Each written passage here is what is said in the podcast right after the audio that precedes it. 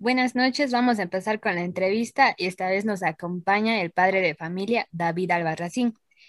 Eh, nuestro grupo está conformado por Patricia Espinosa, Inés Albarracín, Erika Ávila y Karen Yui. Eh, ¿Cree que en la comunidad educativa en la que estudia su hijo o hija existe la igualdad de género? Eh, bueno, buenas noches. Respondiendo a la pregunta, eh, yo creo que dentro de la institución educativa eh, aún se mantiene lo que es la diferencia de, de, género, ¿no? Se puede ver incluso el momento de que piden que se forme, siempre se diferencia aquí las mujeres, acá los, los varones, eh, también de acuerdo a las actividades que, re que realicen. Eh, siempre un hombre, bueno, dicen que por el físico mismo puede desarrollar ciertas actividades, mientras que las niñas no. Entonces yo creo que se venido trabajando poco a poco en que se haya una, una igualdad, pero sin embargo hay rasgos en los que se evidencia que hay todavía una diferencia de género.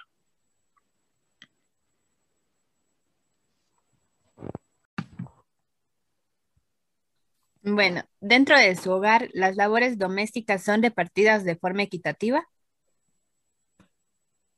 Um, eh, yo creo que sí. Dentro de mi hogar, yo creo que sí. No es que se diferencie ya porque ella es mujer o el varón no puede hacer eso, sino más bien es de acuerdo a la capacidad en la que tiene uno de ayudar. Por ejemplo, si eh, está ocupado alguien, alguien más puede ayudar en la misma labor. Entonces creo que no se diferencia porque tanto como hombre o mujer tienen la misma capacidad de, de hacer las labores dentro del hogar. Eh, ¿Cree que el pensamiento de las personas mayores con respecto a la igualdad de género ha cambiado con el transcurso del tiempo? Eh, bueno, en, en, cuanto es a lo que son las personas mayores, yo creo que es eh, más difícil aún cambiarles el paradigma que tienen ellos, porque ellos se formaron así. Creo que anteriormente era más fuerte aún marcado lo que es la diferencia de género. Entonces ahí se nota más lo que es el rol, por ejemplo, de una mujer. La mujer eh, tiene que estar en la casa, no tiene que salir, tanto el hombre puede salir y hacer lo que quiera, entonces siempre se ve marcado y es mucho más difícil cambiarles a una persona adulta la manera de pensar.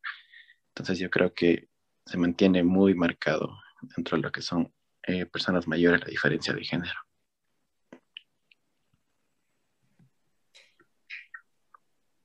Eh, ya, en su tema he escuchado decir palabras o frases sexistas como por ejemplo, los hombres no lloran o ese trabajo es de hombres. Eh, yo creo que sí, y mucho dentro de círculo de amistades mismo. Yo creo que muchas veces no, no por, eh, por ser sexistas, ¿no? O por, por esa forma de pensar, sino más bien son frases que se han quedado marcadas. Por ejemplo, el simple hecho de decir, ah, eh, ya estás triste o ya estás como, como nenita. Entonces yo creo que sí, aún eh, se escucha bastante esas frases sexistas que tal vez al momento de decir no se piensa ¿no? que se está afectando directamente eh, de esa forma, pero yo creo que sí debemos analizar en las frases que uno dice y creo que sí se podría cambiar y dejar de decir eh, comentarios o frases que sí realmente son sexistas. Ajá. Bueno, en su opinión, ¿cree que todavía se sigue clasificando a los deportes según el género? Um, yo creo que sí. Eh, creo que en lo que, es, en lo que son deportes, dentro de lo que son instituciones, eh, es lo que más creo que marca diferencia en cuanto a, a género, porque siempre es los varones acá y fueron su equipo, y juegan de varones, mujeres acá, eh, fueron su equipo y juegan entre ustedes. Entonces yo creo que se debe integrar, por ejemplo, equipos donde haya tanto hombres y mujeres y que igual hay una, una, una igualdad de género, donde se pueden entre ambos eh, participar en diferentes eh, deportes. Mm, ya. Dentro de la comunidad en donde vive, ¿las actividades se designan por género o por habilidad? Eh, yo creo que, a ver, en su gran mayoría aún se diferencian por lo que son por género. Por ejemplo, se puede ver en las directivas de, de, de propio de los barrios, se ve que la mayoría siempre es un presidente por ejemplo. Se escucha poco que sea una, una presidenta del barrio, por ejemplo. Entonces yo creo que eh, todavía se mide, perdón, se diferencia las actividades, actividades de acuerdo al género. Incluso, por ejemplo, en, en una minga eh, se ve que se, por ejemplo, los hombres se van y hacen la parte, por ejemplo, difícil, mientras que las mujeres están destinadas a, por ejemplo, sería un lunch para que sirvan los, los hombres. Entonces yo creo que dentro igual de las actividades en la comunidad también está marcada. Entonces, eh, eso, esa sería la respuesta. Ya, se le agradece mucho por su participación en nuestra entrevista. Listo, gracias a ustedes. Buenos días, vamos a iniciar con la entrevista. Esta vez nos acompaña la madre de familia, Verónica Campover. El grupo está integrado por Patricia Espinosa, Karen Ewing, Erika Ávila, Inés Albarracín. Ya, como primera pregunta tenemos, ¿cree que en la comunidad educativa en la que estudia su hijo o hija existe la igualdad de género? Buenos días. Em, muchísimas gracias por la invitación.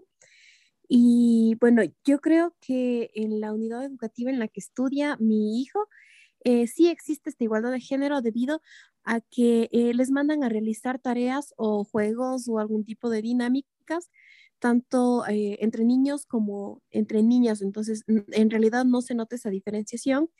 Y más que todo, ya existe una educación inicial en el que tratan de incentivar esta igualdad. Entonces, eh, realmente creo que sí, sí existe y, y eso es algo muy bueno.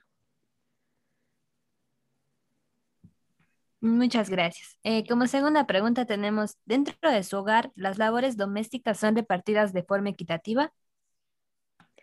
Eh, sí, efectivamente, dentro de mi hogar, debido a los trabajos que mantenemos ambos, eh, nos hemos visto obligados a dividir las tareas. Entonces, si bien eh, uno cocina, el otro ayuda arreglando la casa, o si bien tal vez uno está ocupado, la otra persona se encarga de, ayudar en las tareas del pequeño. Entonces, sí, son repartidos. Mm, ya. Eh, como tercera pregunta, ¿cree que el pensamiento de las personas mayores con respecto a la igualdad de género ha cambiado con el transcurso del tiempo? Este, mm, creo que sí un poco, porque eh, en el caso de los adultos mayores es muy difícil tratar de cambiarles ese chip con el cual ellos fueron educados. Entonces, hay muchos de ellos que todavía se mantienen como que, eh, no sé, las mujercitas que se dediquen a hacer todo y ellos así como que leyendo su periódico y cosas así.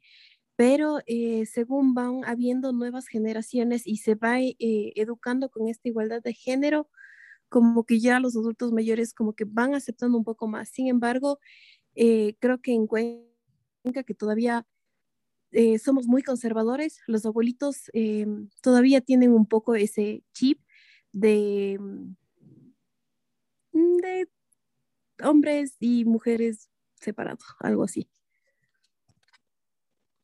Ya.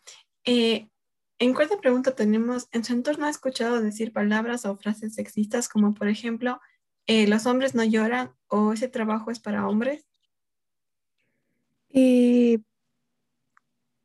sí, en realidad sí. creo que en varios ámbitos, tanto la parte laboral, la parte educativa, sí se dan todavía estos tipos de frases sexistas o este tipo de, divisiones entre hombres y, mujeres.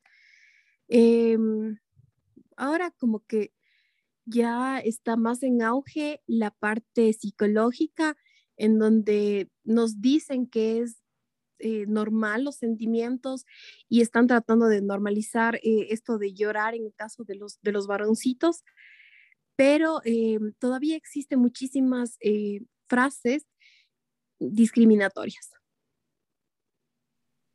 Ya, como quinta pregunta tenemos, en su opinión, ¿cree que todavía se sigue clasificando a los deportes según el género? No, en realidad yo creo que ya no, porque tanto hombres y mujeres pueden practicar cualquier tipo de deporte. Obviamente, eh, por ejemplo, en el caso del fútbol, eh, sí le ponen más énfasis en el caso de los hombres eh, y no tanto en el de las mujeres, pero em, no creo que exista ya ese tipo de clasificaciones porque tanto hombres como mujeres ya practican los, los mismos deportes. Como última pregunta, dentro de la comunidad en donde vive, las actividades se designan por género o por habilidad. Eh, bueno, en el sector en el que yo vivo, que es un sector un poco más em, de vivienda, no tan comercial, eh, las actividades que se han realizado o se han organizado dentro de, del barrio eh, se han realizado por habilidades. Entonces, hay muchas personas que se hacen cargo, tanto hombres, mujeres, de la comida o, no sé, a recaudar fondos o ayudar a pintar alguna otra cosa. Entonces, creo que es más por habilidad que, por género. Relativamente son personas jóvenes las que viven en mi barrio, entonces creo que ya tienen un poquito cambiado ese contexto de género. Mm, ya, le agradecemos mucho por su participación en nuestra entrevista. Muchísimas gracias por la invitación. Buen día.